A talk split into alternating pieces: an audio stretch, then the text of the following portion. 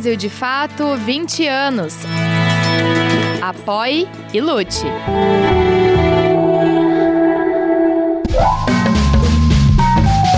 Brasil de Fato Entrevista.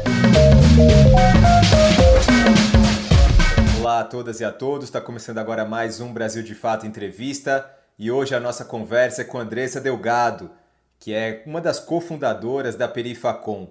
Tudo bom, Andressa? Como vai? Oiê, obrigada pelo convite, vou bem. Andressa Delgado é sócia fundadora da Perifacom, a primeira Comic Con das favelas, e apresentadora do podcast Lança a Braba.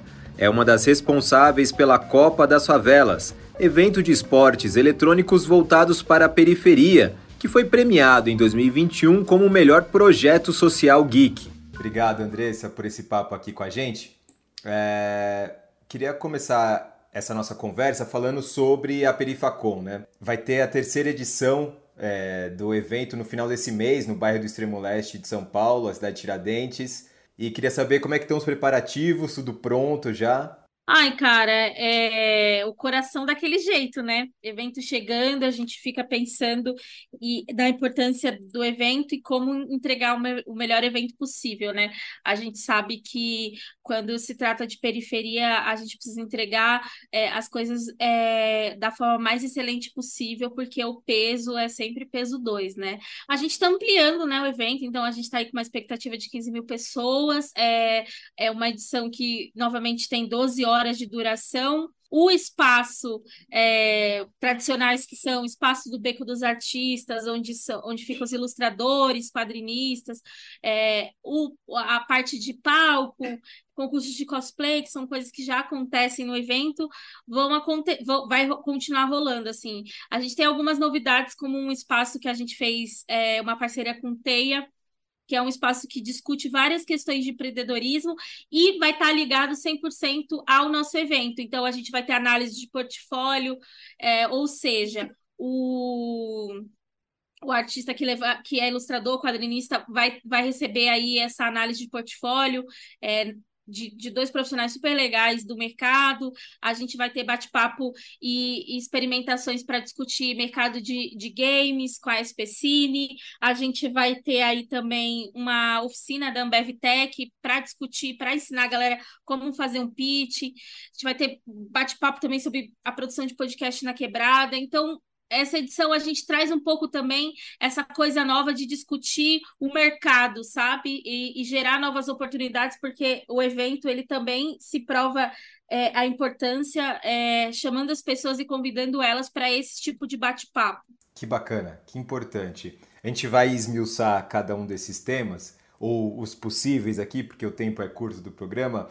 É, mas já um, uma outra pergunta é sobre é, a importância de descentralizar é, esse tipo de evento, que em geral acontece em espaços mais distantes da periferia e que, de certa maneira, privilegia a população mais branca e mais rica da cidade. Né? Qual é a importância de levar um evento desse porte é, que atrai tanta gente para a periferia de São Paulo? Em 2019 já aconteceu assim, depois teve uma parada na, na pandemia e 2022 voltou a acontecer na Brasilândia, né? Se eu, não me, se eu não me engano. Sim, ano passado foi na Brasilândia.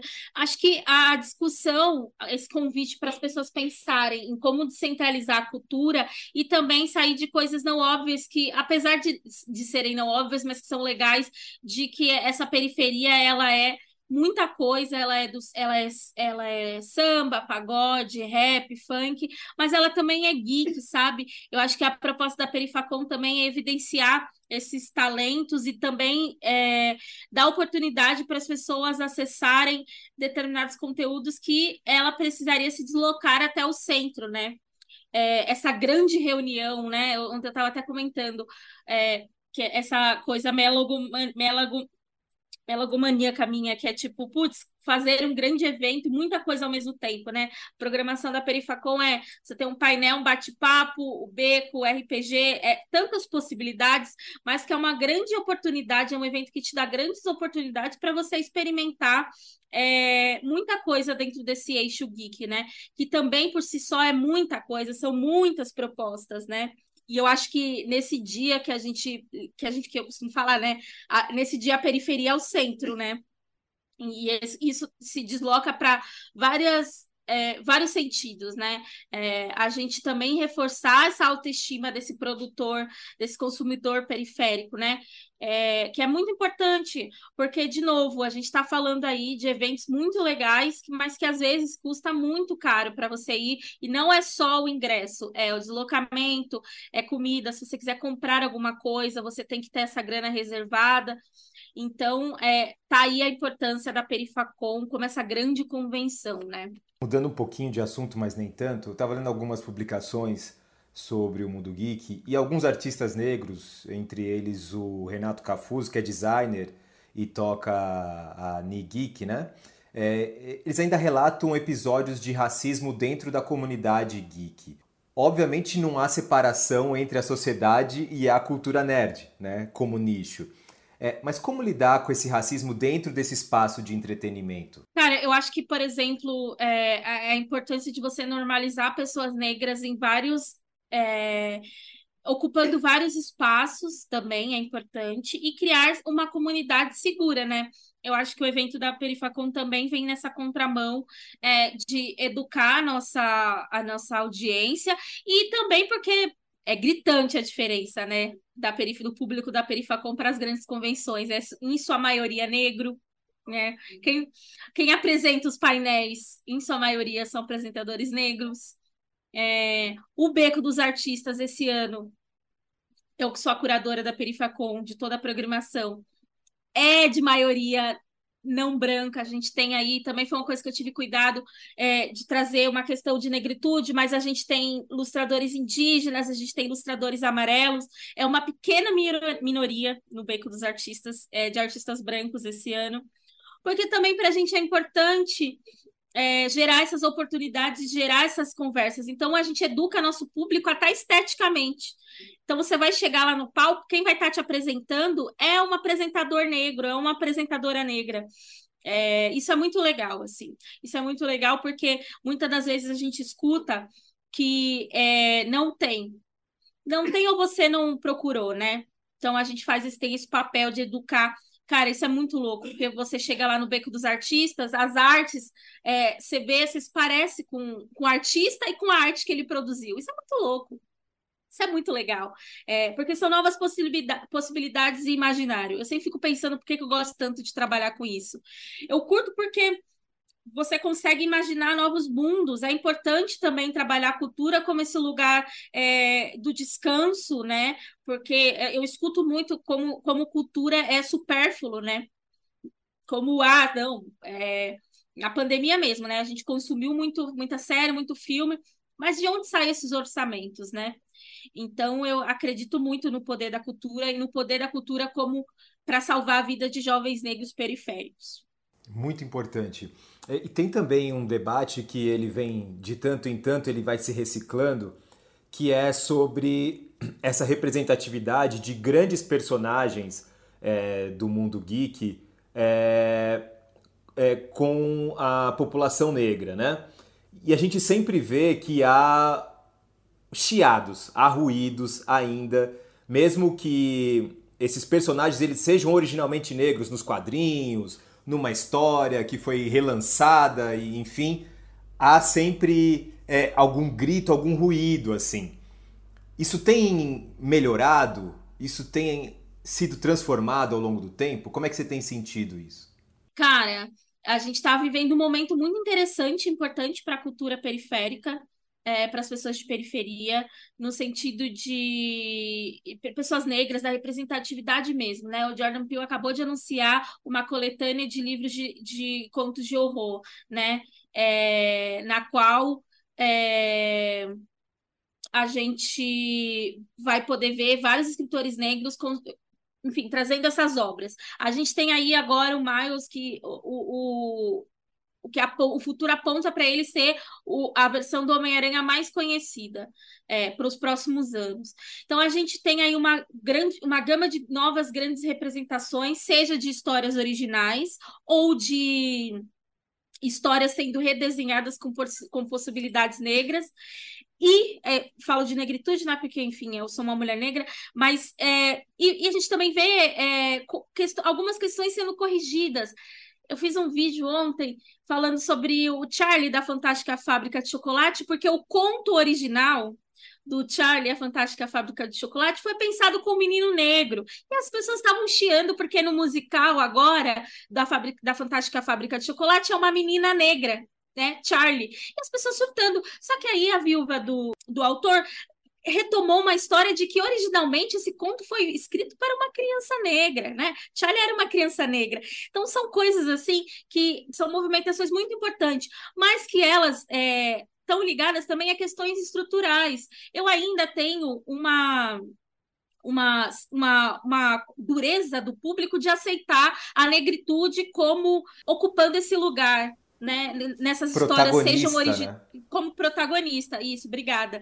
Como protagonista, seja em histórias originais ou seja de, em releituras. Há uma dificuldade, há um racismo que está ligado à questão estrutural, que na verdade eu preciso mudar a estrutura. Assim, eu falo assim, que eu fico muito feliz, ao mesmo tempo eu fico muito triste, porque é uma pressão tão grande. Eu lembro ano passado, a gente estava aí com, com a questão do, da, da série do, do universo do Tolkien, né, do Senhor dos Anéis, que inclusive é um, um autor muito problemático, é, que a gente tinha um elfo negro, a gente tinha um anúncio é, de, uma, de uma pequena sereia negra, e tinha outra coisa rolando com outra com outro protagonista negro e as pessoas e era muito racismo nas redes sociais.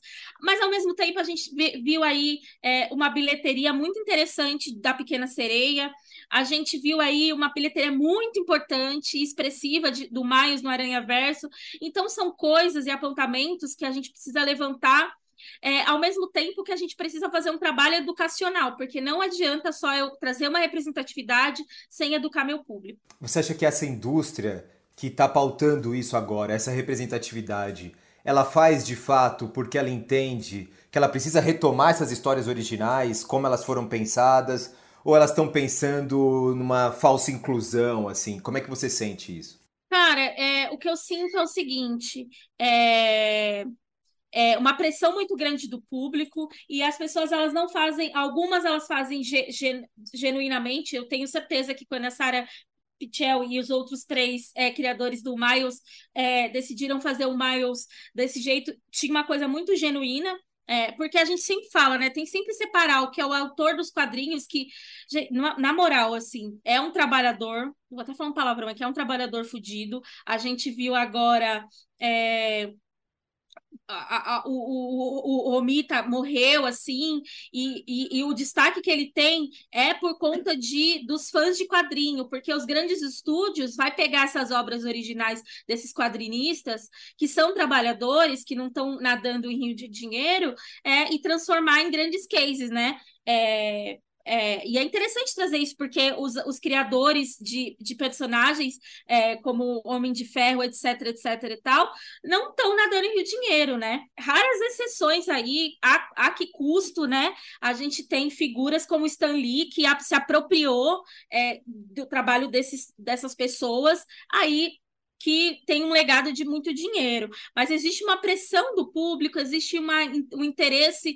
da, dessas grandes indústrias de porque dá dinheiro, e realmente eu acho que é uma coisa que a gente tem que falar aqui: dá dinheiro, entendeu? É uma, é uma parada que é, a galera acaba querendo comprar eu mesmo, maluquete, assim, é, querendo, é, querendo comprar o meu próprio meu, meu bonequinho do Spider Punk. Ele, ele iria odiar saber que está sendo vendido como bonequinho a 300 reais, mas assim. É, é, uma, é, é um pouco dos dois, uma pressão muito grande do público, sabe? A gente fez lá na Perifa, ano passado, o cartaz do Super Choque, né? E um negócio assim incrível, assim, a, a, a galera amou, foi, foi assim, uma coisa muito representativa, porque a galera gosta, entendeu? É, como não falar com esse público, sabe? É muito importante. Eu não posso, eu não posso, é, é isso que me deixa pé da vida, porque acho que também tem um purismo ideológico é, de determinadas pessoas da esquerda de achar, ah, não, mas aí foi feito pelas grandes corporações. Mas como eu vou dialogar com uma menina de nove anos que é, até então não tem nenhuma representatividade e aí ela se sente representada e isso melhora a sua autoestima? Como eu vou negar isso a ela, né?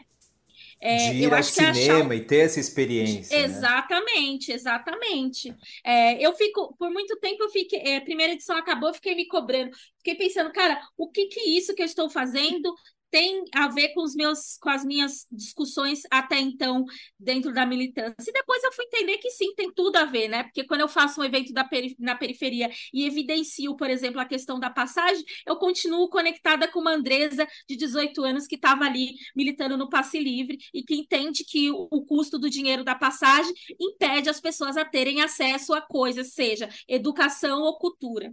E o evento também vai ter, como você estava comentando, o Beco dos Artistas, né? Que é onde os produtores de conteúdo se encontram com o público, quem está consumindo as obras, quem compra quadrinho, enfim, é, quem, tá, quem consome é, o mundo geek, né? Faz uma grande diferença estreitar essas relações. Cara, faz toda a diferença estreitar essas relações, principalmente porque a gente gera conversas e oportunidades para esses artistas. É, a gente tem casos de pessoas que foi a primeira vez que expôs na Perifacom e depois acaba indo expor nas das outras grandes convenções. Porque, primeiro, que é importante falar que a gente não nasce para, ah, é o nosso evento aqui, a gente só fala com a gente mesmo. Não, é, é construindo é, pontes e derrubando muros. Para a gente, assim, é, é, excelente que um artista trabalhe sua autoestima, prepare esse material e vá expor na Perifacom e depois se sinta empoderado e vá expor na CCXP, que é um evento maravilhoso e tem grandes oportunidades para esse artista também. Para a gente é muito importante. Para a gente é muito importante que as pessoas é, consigam entender que existem outras possibilidades além desse trabalho que eu vou chamar um pouco mais tradicional, que é o que é apresentado para pessoas de periferia. Eu costumo falar, algumas conversas a gente não está sendo convocado e não está sendo chamado a sentar nessa mesa. Nessa mesa da produção de conteúdo, nessa mesa do que tange a tecnologia, né? A gente está aí numa grande discussão de chat GPT, de inteligência artificial, enquanto a gente olha, por exemplo, aqui na Perifacom, que a gente teve que montar uma estratégia quase toda offline para poder passar um carro do som, passar um panfleto, passar um lambi-lambi, para comunicar com as pessoas pessoas do bairro, porque até então, quando o centro de formação cultural chegou naquele território, as pessoas achavam que era um hospital. Então, como fazer as pessoas se apropriarem do próprio equipamento público? Então, tem outras outras discussões e outras é, uma outra conversa anterior que precisa ser feita, né? E uma outra curiosidade interessante que a Perifacom também vai trazer é uma ponte entre os artistas periféricos e as grandes empresas, né? Como é que funciona isso? Cara, tem um, um, uma coisa assim que eu, que eu até estava falando hoje, que eu fico até triste, assim. Eu acho que a Perifacom ela precisava ser feita 100% com dinheiro público. A gente precisava que esse evento fosse feito 100% com dinheiro público, porque a conversa que eu tenho com as marcas ela é interessante, mas ela também vem pensada em entregas, né? É, a gente e, e, é, tem um negócio legal porque na perifa até quando a gente vai fazer alguma coisa com a marca a gente entende que é, tem que ser uma, uma história tem que ser contada né eu não vou me alinhar a qualquer marca também né por mais que eu precise de dinheiro e aí eu acho que essa é uma conversa importante falar porque é um evento que acontece muita coisa ao mesmo tempo né? Inclusive, até depois vou mapear para entender quantas horas e quantas pessoas em programação. A gente está falando aí de quase quase 200, 250 pessoas né, dentro dessa programação Perifacom 2023. É muita é, gente é muita gente. Ao mesmo tempo, tem algumas conversas que são. Quase todas as conversas que a gente tem com marcas são interessantes no sentido de gerar alguma oportunidade, né? Esse ano, o palco da Perifacom ele está sendo assinado pelo Potência, Potência Tech, que é um, é, um, um é um produto que tem dentro lá do iFood que dá oportunidades para a galera que quer fazer curso em tecnologia. De novo, existe toda uma conversa de tecnologia acontecendo que pessoas negras não são apresentadas. É, isso, é, isso é interessante, muito importante, porque isso faz com que uma pessoa que não tenha dinheiro para pagar um curso é, de seja lá qualquer coisa de, de, que existe dentro desse universo de tecnologia, ela seja é, apresentada para uma nova possibilidade de trabalho, né? Hoje a gente tem até uma, uma coisa interessante de trazer, o trabalho remoto no setor de tecnologia me permite que eu trabalhe para, para uma empresa fora do, do, do, do Brasil, né? Então, por que, que a gente está sendo excluído dessa conversa, né? Por quê? Porque o, o subemprego fica para as mesmas pessoas. Eu nunca imaginei trabalhar com o que eu trabalho hoje, nunca. Essa conversa não foi me apresentada, não fui apresentada para essa conversa, entendeu? Eu estava trabalhando com outra coisa que, por acaso, é, é, eu tive a oportunidade por conta mais de amigos do que de alguma forma fui apresentada, tive acesso num evento. Então, é, é interessante pensar por exemplo, é, em como a gente tem feito durante esses quatro anos de Perifacom é, uma ponte entre marcas e artistas. Né? A gente teve é, é, artista de periferia fazendo cartaz de filme, fazendo cartaz de pro, promocional, porque é isso, é uma indústria muito fechada que fica é, se autoelogiando, se autoindicando, né? Então, esse trabalho da Perifacom ele também é importante nesse sentido, né? Sim, e uma curiosidade importante que você levantou, Andressa, como é que surgiu a ideia da Perifacom? De onde, de onde veio a inspiração?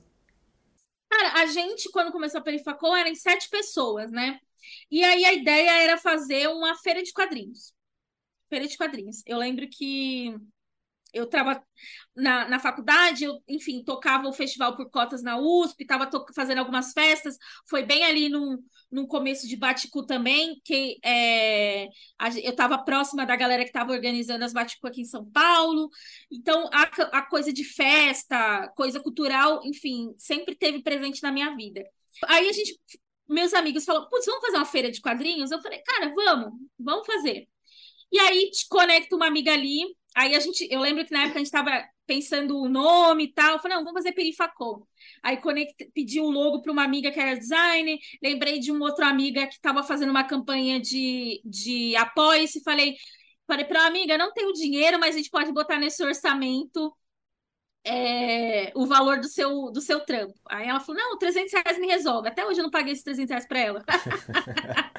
Mas aí, aí foi isso, assim, a gente fez a vaquinha, só que foi surgindo coisas, porque tem uma, uma característica da Perifacon, desde a primeira edição, que é as pessoas elas estavam querendo muito uma coisa desse tipo, uma grande convenção. Por isso que a gente fala, a gente é a primeira grande convenção. A gente não é um evento pequeno que acontece um, um, uma, uma feira de quadrinhos e tem um bate-papo. Não, a gente é, sou, eu sou megalomaníaca. Tipo, desde a primeira edição, a gente desenhou a feira quando a gente ocupou os sete andares da fábrica de cultura. Brasilândia ocupou todas as salas. Esse ano a gente vai ocupar tudo que for possível na, na cidade de Tiradentes. Porque é isso, assim, nesse dia a gente vai entregar um grande evento para as pessoas, elas têm que aproveitar 100%, a gente vai oferecer muita coisa ao mesmo tempo. Então, é, a gente entendeu que existia uma demanda da parte das pessoas é, acessar esse evento. Tanto que a gente foi pego de surpresa de um jeito bom, né? que é isso, algumas pessoas tiveram que voltar para casa porque não conseguiu abrir, porque a gestora da fábrica de cultura falou: gente, não dá para entrar mais gente. A gente bateu aqui, é 4 mil pessoas nesse espaço, não dá, o bombeiro não libera.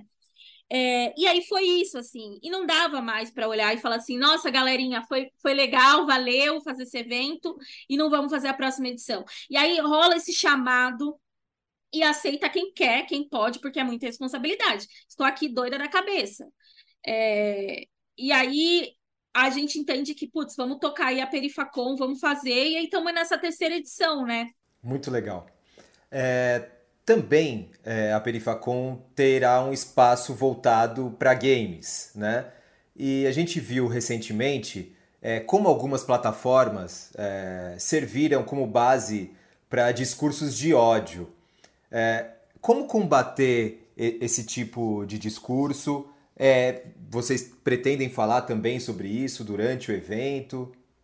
Cara, a gente é bem legal essa parte de jogos, porque desde a primeira edição o, o a, a gente acha bem importante chamar os desenvolvedores de jogos e, e, trazer um outro lado dos games que é bem interessante, que é a parte do, do de games e devs, que é, é, os pequenos estúdios, é os estúdios de favela, é os estúdios tocados por pessoas negras. Então, desde a primeira edição, a gente tinha, sei lá, um jogo tipo do Ruin Queen, que é, que é uma que é uma galera indígena, né, que junto com o departamento da USP e alguns desenvolvedores de jogos decidiu fazer esse jogo que é você joga com é, dois indígenas, e é super legal, uma aventura, você aprende sobre, sobre o povo Ruini Queen, que é um povo que existe até hoje, né?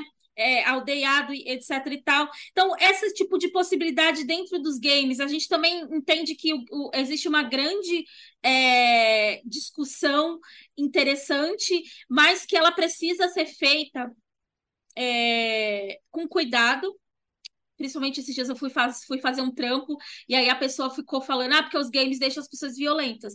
Eu, eu falei pra ela, eu discordo. Eu, o, o, os meus jogos favoritos são de FPS, de atirar. Eu sou louca, eu jogo, eu amo. CS, Fortnite, Free Fire, eu amo, eu jogo, passo horas. Esses dias eu fiquei 11 horas da noite deu, eu tava aqui, eu falei, putz, galera, desliguei a cal, tava aqui jogando. E eu sou uma pessoa super esclarecida e eu sou contra a posse de armas. Mas o que que acontece?